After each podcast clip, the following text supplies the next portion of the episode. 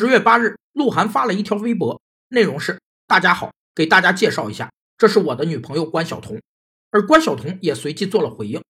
这个信息在微博平台上引发了创纪录的反响。到九日零时，该条微博点赞数高达四百四十七万。另外，不计其数的人和微信公众号都模仿这个介绍体说话。这条新闻也导致微博平台一度瘫痪。明星能带来公众的狂热和一呼百应的从众心理，可以迅速在人群中形成强大的认同感和说服力。基于此，通过广告将明星与产品连起来，感动人们有限的想象力，利用联想发挥人们对明星和产品的移情作用，这就形成了明星经济。